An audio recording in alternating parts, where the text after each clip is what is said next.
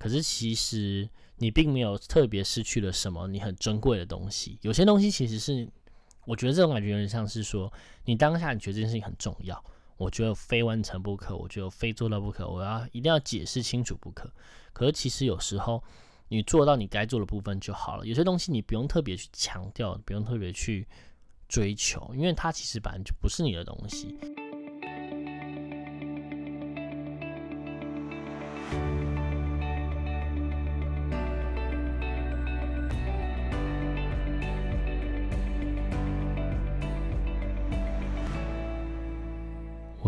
大家好，欢迎来到叽叽喳喳，我是哲。叽叽喳喳，今天终于来到了二十集了。我拖懒了，应该说我偷懒了很久，大概快半年的时间。应该说不对，应该不是大概，是已经超过了半年的时间。那其实，呃，其实不是疫情的关系啦。我跟大家解释一下，因为其实我平常录制我的 podcast，其实就在我家。就是我自己的家里，在台北，那其实是一个顶楼上面的一个小套房，哎，不是小合适，对，算合适，它没有厕所，就是一个小小的合适里面录制的。那平常录制的时间都在半夜，所以其实就代表说我很久没有在半夜回到家了，对。然后其实这段期间内一直都有发生过许多事情，不过其实跟相较于以往而言。发生的事情其实就比较平静，就是比较如常。我觉得对我来说，我没有一些特别的一些 idea 或是一些的奇遇，遇到一样不同的人这样子。不过，就是我有在想过，说就是我想要再把二十集做出来，而且我希望我可以持续的去更新我的频道。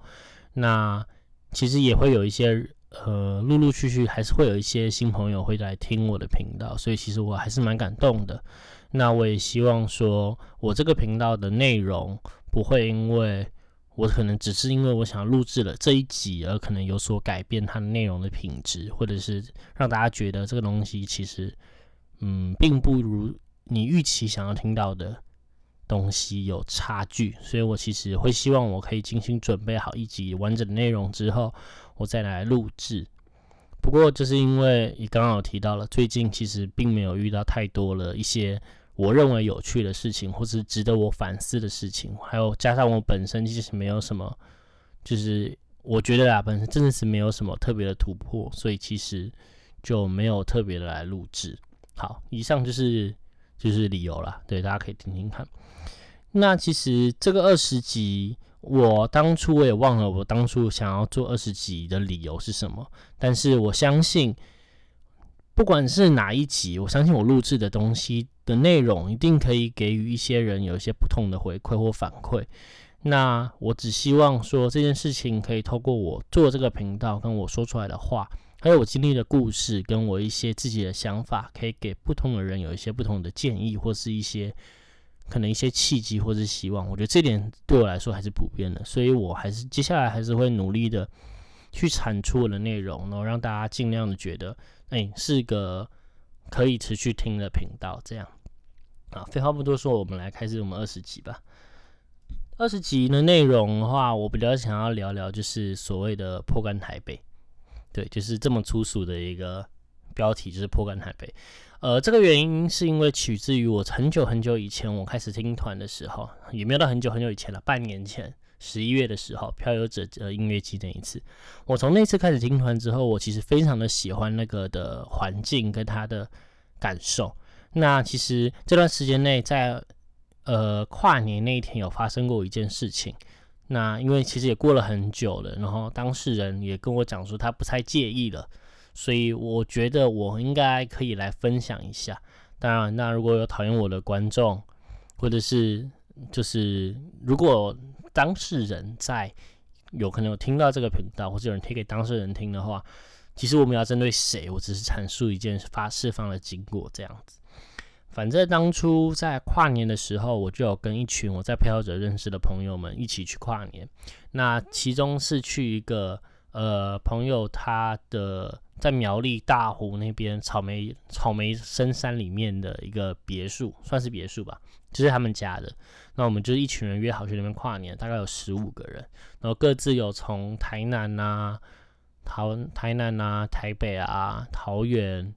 台中，反正会有来自台湾各方，大家都是听团的朋友一起来跨年这样。那其实你也知道，说大家可以想象，就是同一个兴趣、同样听音乐的人，我们就是可以一直放音乐，然后一直唱歌，然后我们还要买烟火，然后我们就是要烤肉，然后喝酒、抽烟什么的。我们其实就是非常的同乐，非常的 enjoy 在这件事情上面。那当然，喝酒就一定会有发生喝醉的情况，当然我们也不例外，就是也有蛮多人喝醉的。那这件事情其实也后来成为了一个小小的导火线，就是其中有一个女生喝醉，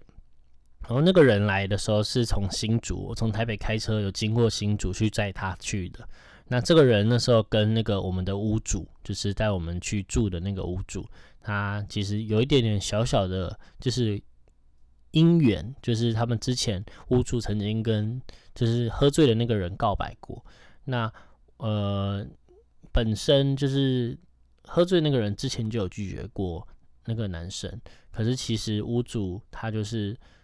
也算不死心吧，就是他还是会持续的邀请他，甚至听说在其实跨年前一天，就是我们是一月一号去，然后一月二号回来，听说在十二月三十一号的时候之前，就是屋主有邀请，就是女生去要跟他提前下来，可是女生不愿意这样。那其实理由是什么，我也没有过问，只是这是后来听说的事情，只是在回程的时候车上的人跟我讲的。那当然当事人两个都不在，是别人就是比较好跟他们比较好的女生跟我讲的这样子。然后呃，就是那一次的时候，喝醉的那个女生她醉到就是我们要帮屋主庆生的时候，她其实都站不太起来。那那时候反正我就去扶她，我就从呃，因为她比较小一只，大概一百五十几公分，我一百六十八。所以我就从后面，就是有点像是拎着他，两只手就提着他的腋下，把他往前拉着往前，就是把他扶着，不要他倒掉。然后呢，这件事情其实当下也没有怎么样。然后是后来回来之后，一月二号回来之后，大家在看影片，在看庆生影片的时候，就是屋主看到我的手放在就是女生的腋下，他就觉得说我是不是想对她做什么事情。然后反正后来大家就觉得说，哎。他就不爽，他就退群，然后大家觉得说我是不是这一趟旅程另有目的这样子？可是其实当事人后来那个女生她自己也说，她就是因为喝醉，她站不起来，她希望有人扶她。可是那时候大家都忙着要去庆生，要点蜡烛干嘛的，没有人在管她。然后我只是刚好在旁边，然后我就转过去把把她拉起来，这样子扶着她。那当然，他们后来是事后检讨是说，你要扶她有更好的方法嘛，是没错。我说，可是我。自己也要庆生啊，我又没有要，就是我自己也要，就是可能干杯干嘛的，我又没有要，就是完全顾他的意思，我也只是把他拉起来，拉起来唱完庆生歌之后，他要干嘛，我我就随他去了这样子。反正这件事情之后就是有一点起冲突了，这样，然后本身刚好屋主他自己也说过，他其实情绪管理不太好，所以后来我就跟他们这群人的联络就突然的骤减这样子。那其实说实在话，算是两团人，就是我自己本身漂游者里面有一团人，然后漂游者认识了另外一团人，那那个另外一团人，其中一个人有邀请我们这一团的人一起去，所以才会有这样的一个局这样子。那后来我就跟后来认识另外一团人就比较没有那么多的连结跟就是见面什么有的没的，但我还是有在跟我自己的这一团漂者的。朋友们一起在联络，保持联络。那后来我们也如期的在四月多，那时候疫情还没开始爆发的时候，四月多的时候，我们去了一趟嘉义，去侏罗纪，那也是非常的快乐。我记得，反正那时候的快乐就是三天两夜，然后我们是快乐到就是可以整夜不睡觉这样子，就是超级夸张的那种。就是隔天，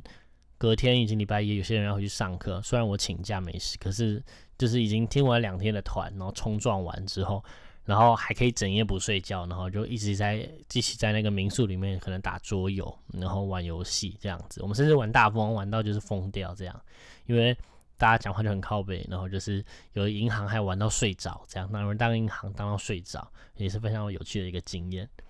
反正总而言之，我觉得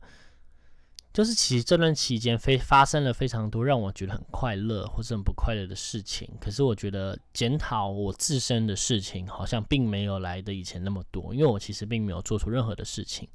但我想要跟大家讲的是说，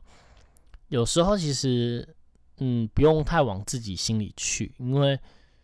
你遇到谁这不是你能决定的，那别人会怎么看你做的事情，我觉得这也不是你能决定的。就是你扪心自问，知道说，哦，我这次做的不够好，那我可以下次再改进改进。那说实在话，我现在跟那个屋主其实没有什么联络，可是其实在发生这件事情之前，刚好我在某一次 Revolver 听音乐的时候，就是在听表演的时候有遇到他，然后是有小聊的。其实那时候我觉得是还可以，没有到聊不来，就是还不错。只是我也不知道事发经过会那么突然这样。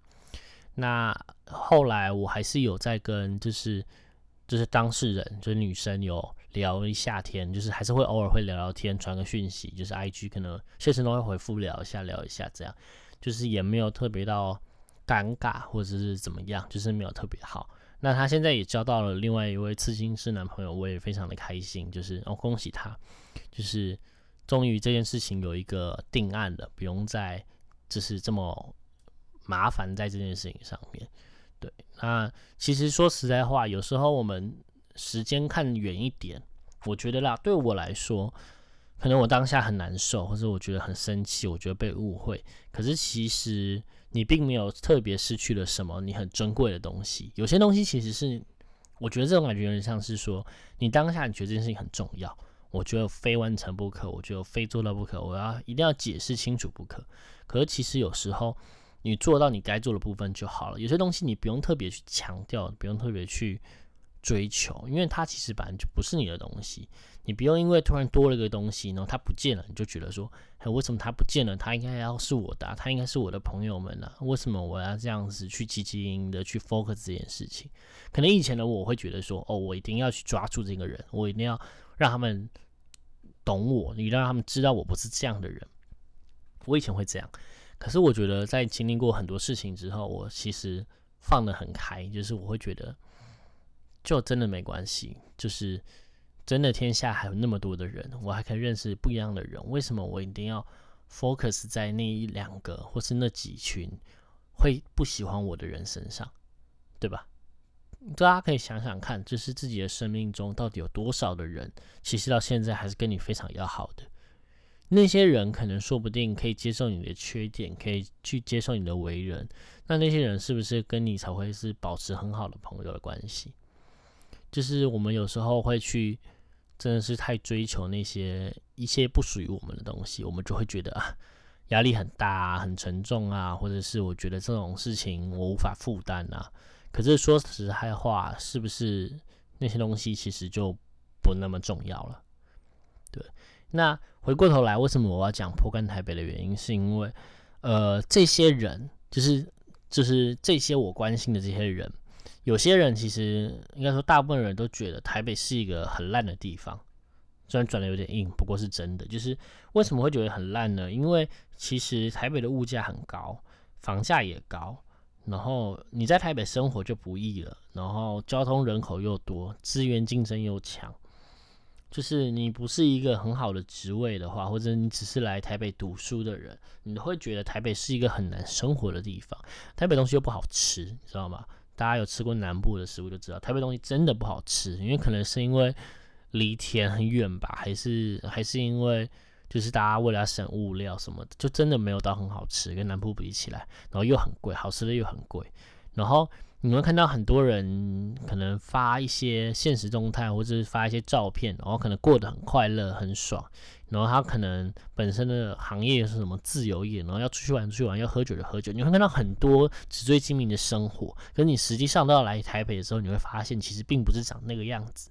所以那时候你就会对你认知的台北上面有很大的误差。我觉得这是一个部分，大家会觉得台北真的是一个很破烂的地方的原因。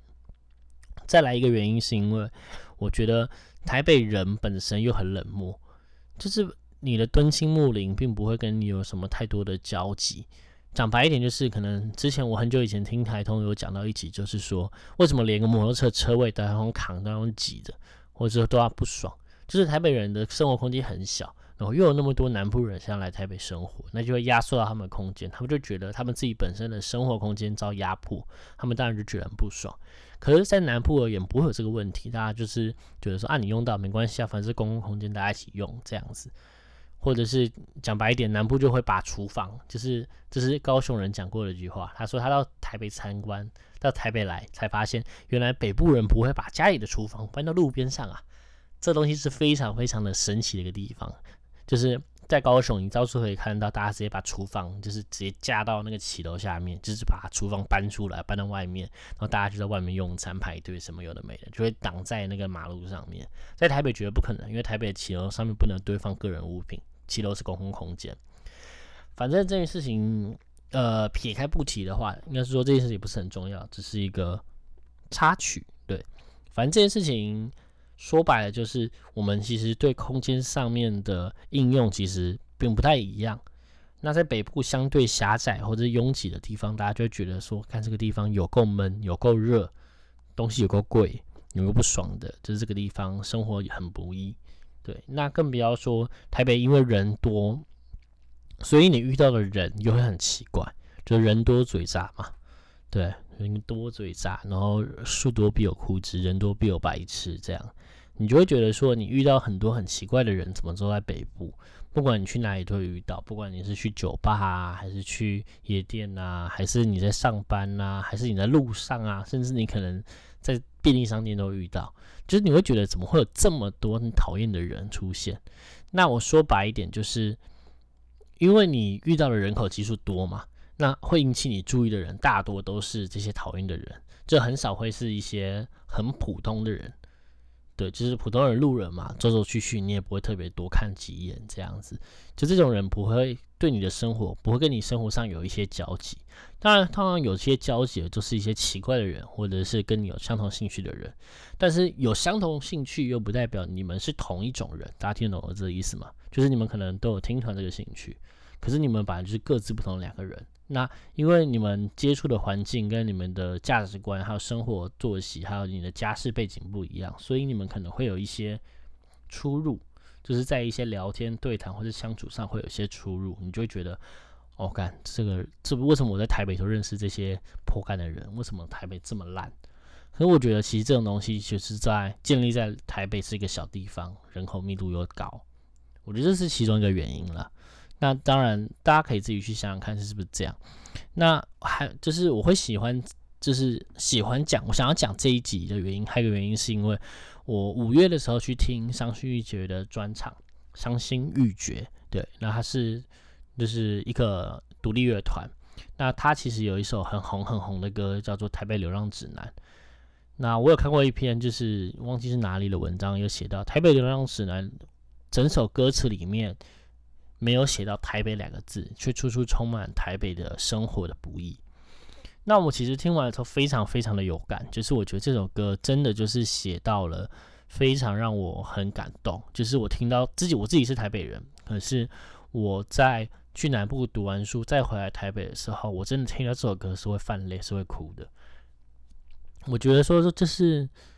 真的有。那么不易吗？就是第一当他当下第一个台北人的想法是听到是说，真的有那么不易吗？那再来是说，对，就是这么的不易。就是我看我周遭很多人，然后不管是学生、独立乐团圈，还是有的没有的人，什么样工作的人，其实你会发现，大家真的是很在意着自己，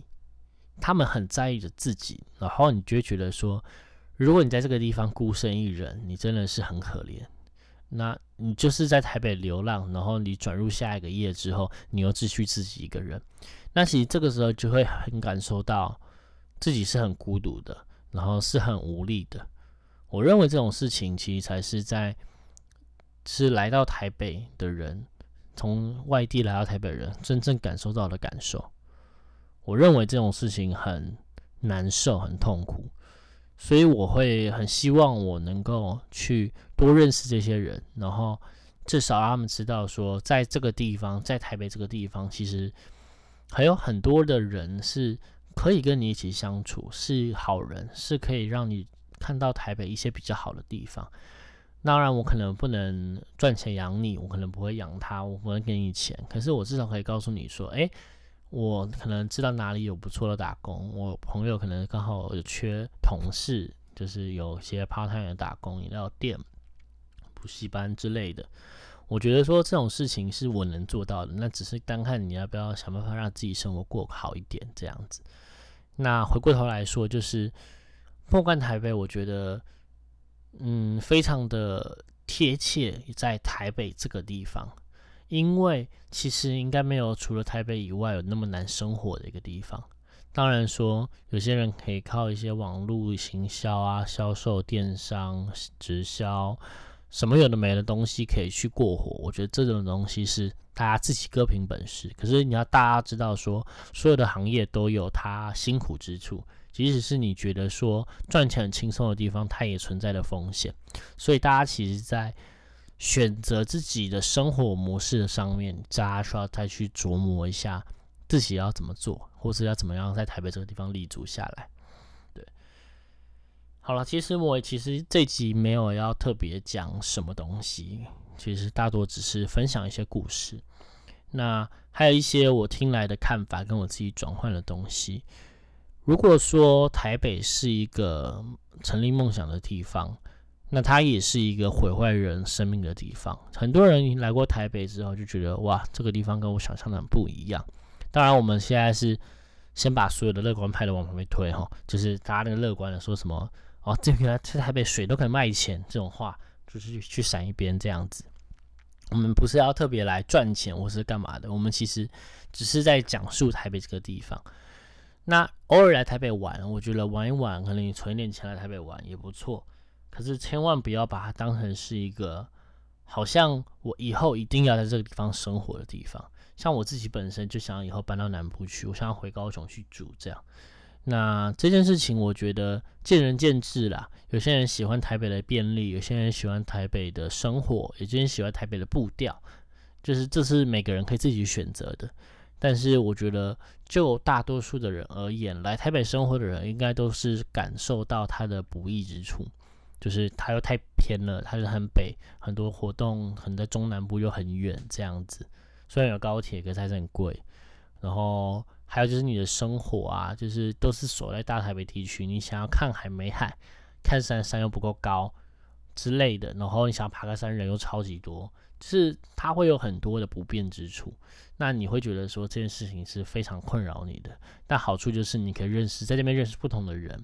你可以学着去成长自我，去历练自己。我觉得这是在台北可以学到的东西之一。当然了，那大家想要怎么去认识人这种事情，我觉得可以以后再谈。就是认识什么样的人，什么样频率人，对来说是对等的，是可以相处的融洽的。或者是说，你想要去找什么样的人，你想要在这边想要建立怎么样的归属感，我觉得这些都是可以在商榷跟讨论的。就是前提，我觉得大家一定要知道自己想要什么东西。虽然你可以，你也可以什么都不知道，就是我也不知道我要什么，我就是想要留在台北，我就是想要这边读完我的书。那大家就是朝自己的目标努力就好了。其实不用去太多在意一些什么东西。你找到你的快乐来源，你知道你怎么样获得快乐，你知道你该做些什么事情，跟你有一些，我觉得这个很重要，就是你要知道你有一些跟你生活频率相近的朋友在这边，我觉得这边对你来说就是你的家。我觉得这是一个很重要的一件事情。即使我可能到南部去，可是我发现我南部的朋友，就是我那时候在南部读书，然后我我结交一群就是大学时期的朋友。那我刚回来台北也是觉得很陌生，可是过一阵子，我开始在台北认识足够多的人，然后开始有一些频率相近的朋友之后，大家就会相处的很融洽，又会如同我那时候在高雄那个样子。当然，食物还是没有在高雄那么便宜好吃啦，这是真的。但我想要解释的就是，真的是人的关系。我觉得大多数的原因都是人。那大家就是不要太在意这种事情，人就是来来去去的。能留下的人会有几个？一百个可能就一个而已。我可能目前结交的朋友来说，结交量可能也差不多。所以真的就是不要太介意这种事情。有些人可能一百个朋友可以留个五十个，他很厉害。但我说真的，你是那种人吗？如果你是的话，你应该也不用听这种频道了。就是你应该也不用，基本上你应该也不会想听 podcast 或听我的频道。你可能前面觉得前面几集这种讲人生道理就很无聊了，对吧？因为那种人通常已经找到他自己要做的事情了。所以我觉得说，大家还是听到这里边的话，就会知道说，其实自己并不是那种你喜欢的人，他都会留在你旁边；你不喜欢的人，他都离开你的人。就是大家没有办法有这种能力或人格魅力。所以其实我们就是不断的。琢磨自己，去探索自己，去找找看我到底有什么样的能力，或者我有什么样的特质，我有什么样的兴趣，我会跟什么样的人相处融洽。那慢慢去寻找，然后去找到那些人。那久而久之，你用对了认识人的方法，或是你知道自己要找了认识的人的种类之后，其实你就知道说你会有什么样的人在这块土地上面会在等你，或是陪着你。那你也知道说跟谁相处融洽是自然是轻松的，对。那讲讲到这边叽叽喳喳就二十集就告一个段落了。那希望啦，可以在不久的将来，大概希望在一个月以内，好不好？我希望在一个月以内，我又会有新的一些题材或是一些故事可以分享给大家来听。那也很谢谢一些可能看到我的频道又发了一篇新的录音。的朋友，就是谢谢看到他们的看到这个更新，又愿意回来听我新的一集。虽然说这一集大多都是废话，没有什么太多的内容，就是还有就是一些新朋友，可能看到我的可能分享的东西之后，会愿意来听，然后并且喜欢的。不管是你喜欢我的声音，还是喜欢我的内容，还是你喜欢我讲话的语调，我希望就是这个频道能够带给你的东西，能够让你可能心中埋下一个种子。那这个种子，希望在你未来的时候可以发扬光大，可以长大，让让你知道说这些东西，你也可以传达给别人，然后当做是一个善的力量推出去。这样，那我也希望说，大家有在听这个频道的人，如果喜欢我的内容，可以来追踪我的 IG，就是我会努力开始经营它的，对，相信我。虽然现在只发了一篇文，那其实 IG 你只要去。查叽叽喳喳，或者是我的英文张 G Talk 也会有，不然也可以去追踪我自己本身的。嗯，算了，不要追踪我 IG 好了，反正就是追踪我的粉丝专业就好了。对，那喜欢我的内容的话，就可以在底下留言，我也会去看。然后不管是 Spotify、Apple Podcast，还是要在就是 First Story 的频道上面，我都会去看的，大家不用太紧张。那如果有什么建议，想要听什么样的内容，或者是想要问什么样的故事，大家都可以在底下回复。那如果你想要分享你的故事给我听，那我非常的乐意。你可以直接私信我的粉丝专业，对，然后你可以直接跟我讲，我会很乐意听故事，我非常喜欢听故事。对，那就这样喽，谢谢大家的收听，我是哲，我们下次见喽，拜拜。